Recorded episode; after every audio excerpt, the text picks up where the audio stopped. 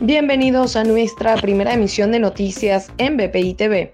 A continuación, las informaciones más importantes de Venezuela y el mundo de este lunes 13 de septiembre.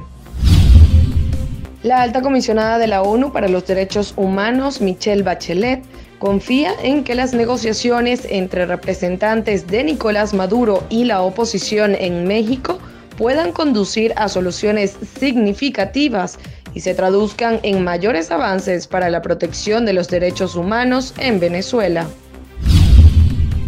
Freddy Ñáñez, ministro de Comunicación de Nicolás Maduro, rechazó las declaraciones del presidente de Colombia, Iván Duque, en las que afirmó que el ataque perpetrado por el grupo guerrillero del ELN y disidentes de las FARC en Arauca fue planificado en Venezuela. Duque, a su vez, informó sobre el asesinato y varios lesionados tras el ataque. La conectividad en Venezuela cayó 70% tras las fallas del servicio eléctrico que se han registrado en la tarde de este domingo. Las entidades más afectadas fueron Miranda con 57%, Mérida 63%, Táchira 66%, Distrito Capital 73% y Zulia 76%, según la organización venezolana Sin Filtro.